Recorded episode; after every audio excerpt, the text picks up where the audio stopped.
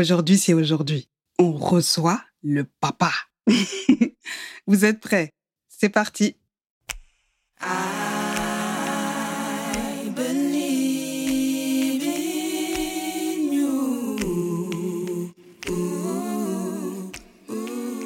Je suis Kadidia, maman de trois enfants, artiste-interprète, membre du groupe Acapella, et à travers ce podcast, j'enfile ma casquette d'accompagnante pour éclairer celles et ceux parmi vous qui débordaient tellement d'idées à ne plus savoir par où commencer en allant à la découverte de votre fonctionnement et de votre zone d'excellence pour mener une vie pro qui enfin vous ressemble.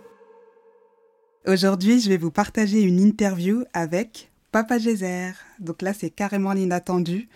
On était tranquillement en train de discuter dans le salon quand à un moment, je me suis dit, mais attends, c'est des dingueries qu'il est en train de me dire là. Donc j'ai sorti mon matos, mon micro, mon ordi. Il faut savoir que moi, je suis Marie Poppins. hein. J'ai toujours euh, plein de trucs avec moi pour euh, être prête pour l'inattendu. Et là, en l'occurrence, j'avais tout le matos. Donc j'ai dit, allez hop, papa, je t'enregistre. C'est trop précieux ce que tu me partages là. Et je suis sûre que ça pourrait aider euh, plein de personnes à un peu comprendre comment ça a fonctionné à l'époque, comment toi, tu as décidé de prendre en main les choses. Et c'est aussi l'occasion pour moi de vous partager euh, son mode opératoire, sa zone d'excellence. J'ai eu le bonheur de réaliser euh, le mode opératoire de, mon papa, qui a l'art de gravir les échelons des systèmes bloqués. Dès lors qu'il est confronté à des systèmes complètement bloqués, verrouillés, eh ben lui, il les règle et puis il parle la langue du succès et il gravit les échelons. Et il fait ça partout dès qu'il en a l'occasion et il accompagne également les autres à faire de même. Donc euh, c'est sa spécialité.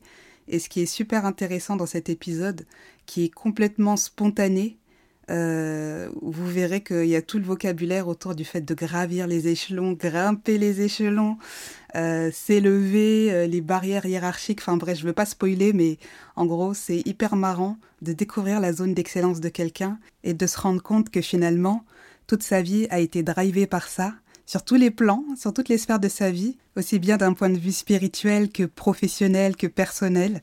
Donc euh, je vous fais pas plus languir, je vous laisse découvrir ce nouvel épisode. Donc papa, je vais d'abord te demander, ton arrivée en France, c'était comment? C'est une longue histoire. C'est une longue histoire. C'est une longue histoire. Le 17 septembre 68, 55 ans. Donc, arrivé ici, je ne parle pas un mot de français, parce que j'avais appris un peu l'arabe, mais français, non. Zéro. Ok.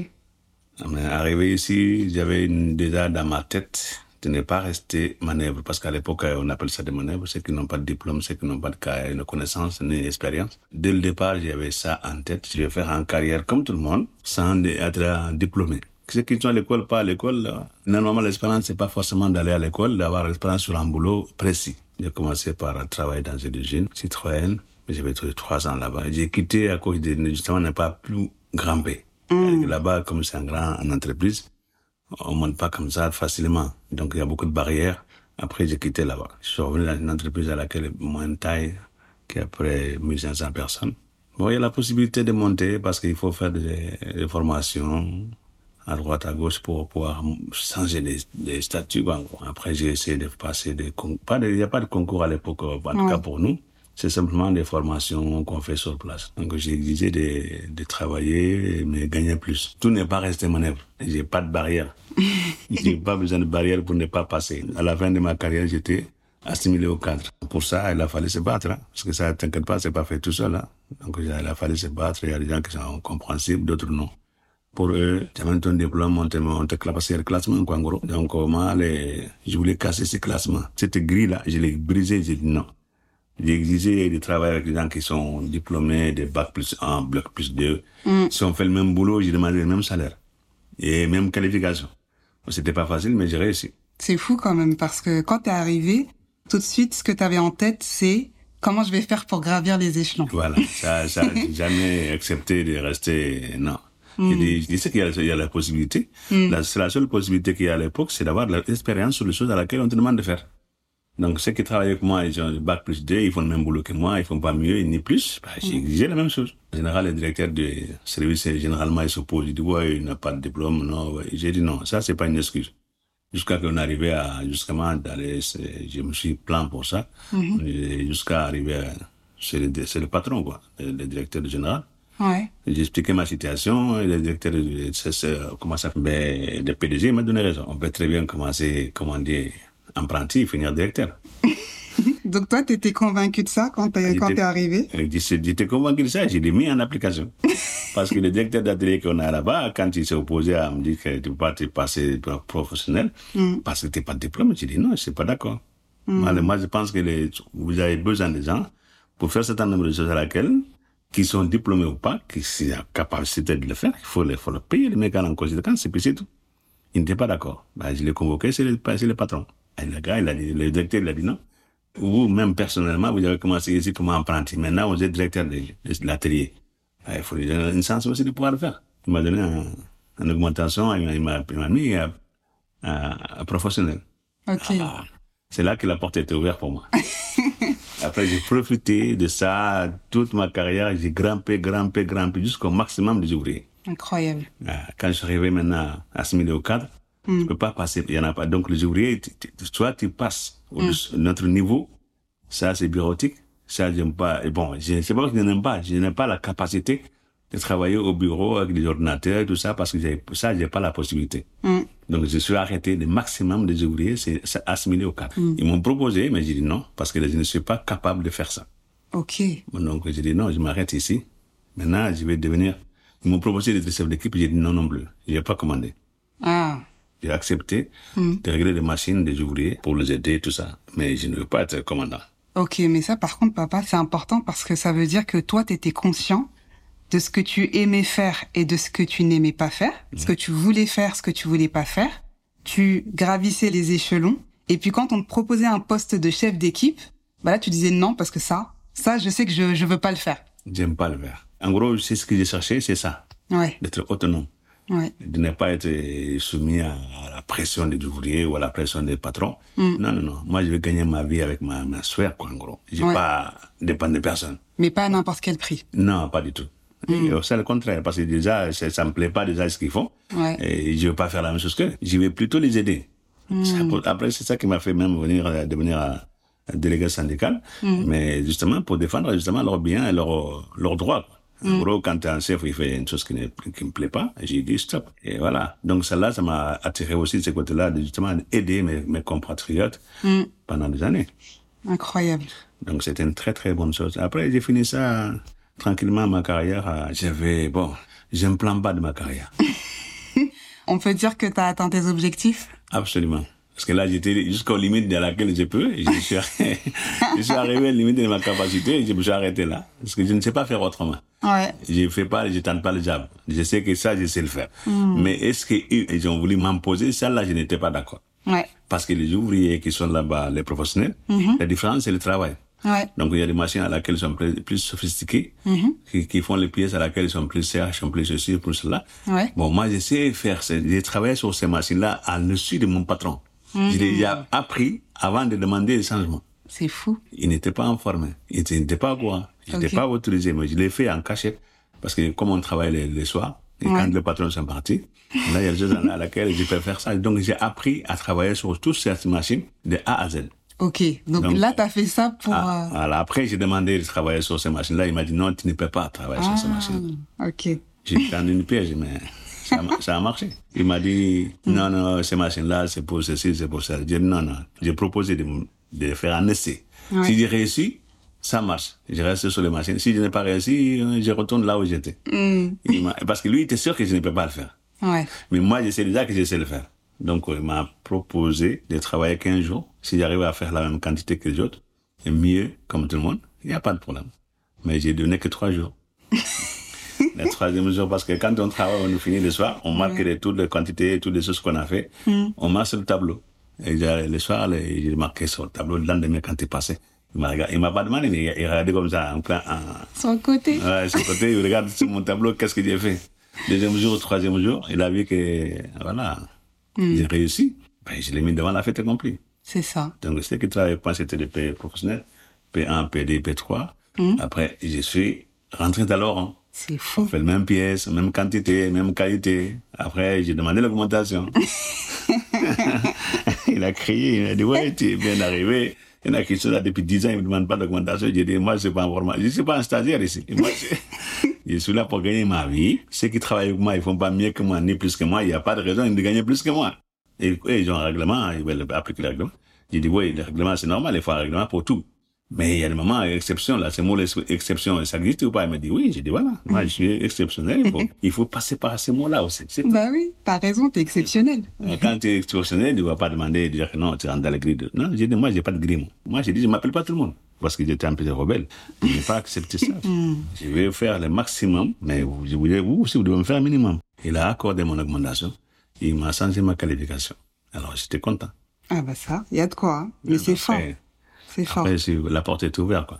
Bon, c'est vrai que c'est, il a fallu ça, parce que c'est normal. Si tout le monde comme moi, ils font comme moi, c'est, ça va pas marcher non plus. Mais bon, ça, c'est pas mon problème. C'est le problème des gestionnaires. ça, quand, ça, quand je ça pour voter, en gros, c'était très, très chaud, mais bon, on a réussi. Hein. Bon, c'est vrai que chacun a son objectif. Moi, mon objectif à moi, c'est d'aller au maximum. Ouais. Grimper, grimper au maximum. Mm. Parce que ça, je sais que je suis capable de faire ça. Ben, j'ai mis tout en place pour que j'arrive à faire ça. Mais je ne peux pas les gens me bloquent pour dire que parce que, parce que non, il n'y a pas de parce que. Je sais ou je sais pas. Je peux ou je peux pas. Ça, je savais que j'ai pouvais. Mais tu sais, cette capacité à savoir euh, ce qu'on sait, ce qu'on sait pas, tout le monde n'en a pas conscience. Tout le monde n'arrive pas à faire ça. Ben, moi, je suis obligé de faire ça parce que si tu veux mettre les gens au défi, il faut absolument savoir ce que tu veux. Hmm. Parce que là, je veux pas comme dire, voilà, on t'a dit, t'es un con, ben, t'es un con. Moi, c'est comme je sais que je suis pas, ce qui, ce qui prétend, ce que je suis, je sais très bien ce que j'avais à faire. Ouais.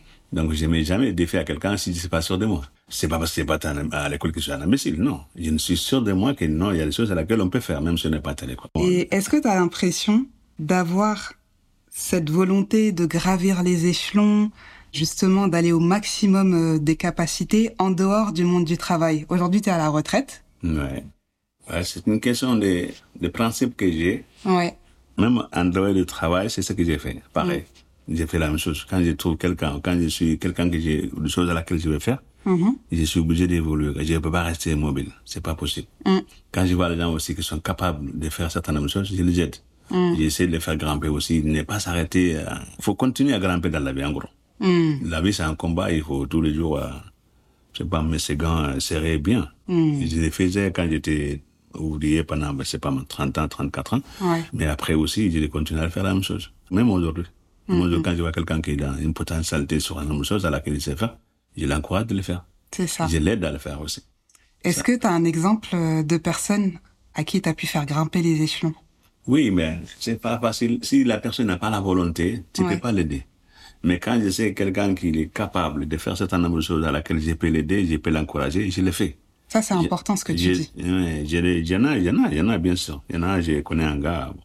Lui, dès que j'ai vu la première fois que j'ai vu seulement, je sais que lui, il est capable de faire certaines choses à laquelle sans passer par quoi que ce soit. Hmm. Il le repérait comme ça. Je l'ai jamais vu, je n'ai jamais discuté avec lui, mais quand je l'ai vu seulement, j'ai discuté avec lui après ça. J'ai dit non, lui, il peut faire beaucoup de choses. Hmm. Bah, je l'ai contacté, je, je reste avec lui. C'est-à-dire qu'une une amitié qui était liante, il a été fondé tout de suite. Mm. Après, ben, on est resté ensemble, mais aujourd'hui, alhamdoulilah, il est, mm. il n'est pas encore fini, mais en tout cas, il est, il est très très haut. il continue à grimper.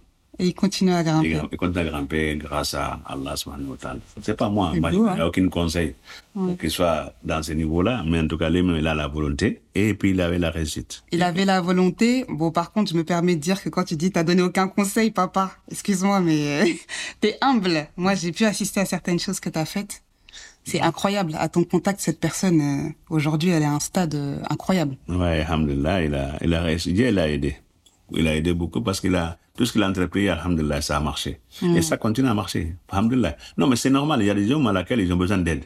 Oui. Mais il y, a, il y a des hommes à laquelle ils n'ont pas besoin d'aide. Il y en a ceux qui ont besoin d'aide. Si tu vraiment tu les repères, mm. il faut les aider. Bah, c'est magnifique. Et est-ce que tu pourrais euh, partager peut-être des conseils à des personnes qui justement ont du mal à savoir ce dont elles sont capables, qui se sentent un peu perdues dans ce monde Non, il faut, il faut savoir ce qu'on veut. Hein. Il faut savoir ce qu'on veut, il faut savoir ce qu'on est, on est capable de le faire. Quand on est capable, il faut le faire. Parce que moi, je ne vais pas compter sur les gens de, de me faire grimper. Non, il faut la capacité de ce que tu as à faire, il faut le faire.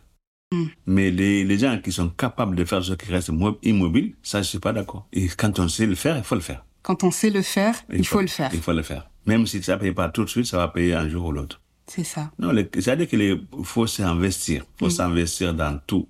On est là pour grimper, apprendre tous les jours. Mm. Et quand on apprend tous les jours, c'est normal que ça va servir. Exactement. Il faut aider les gens, ceux qui sont autour de toi. Il faut pas être méchant, il faut pas être ingrat. C'est-à-dire qu'il faut, il faut éviter des choses négatives. Mm. Parce que ça aussi, ça crée, ça crée des problèmes même pour toi-même. C'est que quand tu es négatif, en gros, ceux qui sont autour de toi, Mm. tu vas les déplaire, tout ça, et tu vas pas, ils vont pas adhérer à tes, à tes choses, quoi. Donc, ça. l'aimer, il faut être agréable avec les gens, gentil. Tout ça, c'est c'est déjà tout. faut pas compliquer la vie. Il faut simplifier la vie. Moi, je suis très content d'avoir des... Bon, c'est pas un carrière qui était exceptionnel, mais qui m'a... J'étais j'étais bien, quoi. Et c'est l'essentiel. Alhamdulillah. Alhamdulillah. Merci beaucoup, papa. Merci. Barakallah. Voilà pour cette interview. Vous avez eu une partie du parcours de Papa Gézer. Pour moi, c'était vraiment un plaisir de réaliser cet entretien avec lui. Vous avez pu, j'espère, voir à quel point est-ce qu'il était connecté à ce qu'il aimait faire, à ce qu'il savait faire, à ce qu'il se sentait capable de faire. C'est aussi ce que j'admire chez nos anciens qui étaient carrément connectés euh, à leurs facultés, qui n'avaient pas peur d'y aller, qui avaient des besoins de toute façon tellement différents des nôtres aujourd'hui que finalement euh, la reconnexion à soi était plus que nécessaire pour pouvoir euh, survivre et s'adapter à un environnement qui n'était pas forcément le leur initialement. Ce que je trouve super drôle dans son mode opératoire, c'est que il parle la langue du succès. Quand je dis langue du succès, c'est celle qui lui permet de gravir les échelons. Il faut savoir que quand il est arrivé euh, en France, il parlait à peine le français et il a fait des cours du soir avec des mecs de Polytechnique.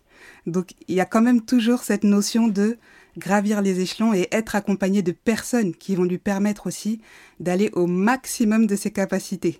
Et puis, ce qui est aussi euh, drôle, parce que moi je trouve euh, toujours ça drôle de découvrir les modes opératoires, c'est que finalement le métier qu'il a fait, ça s'appelle régleur. Et mon père, il a deux téléphones. Il passe son temps à recevoir des coups de fil pour régler euh, des, situations complexes, des systèmes complexes. Donc tout se recoupe et je trouve ça magnifique. Personne n'a été laissé en reste, absolument personne. Tout le monde a bien quelque chose qui lui permet d'exceller et euh, je souhaite à tout le monde de le découvrir. Voilà pour aujourd'hui, j'espère que cet épisode vous aura plu. Si c'est le cas, pensez à partager au maximum cet épisode et à soutenir Gézer Podcast en vous abonnant et en laissant un avis 5 étoiles sur la plateforme de votre choix. On se donne rendez-vous les mercredis pour une nouvelle sortie. À très vite, Inch'Allah.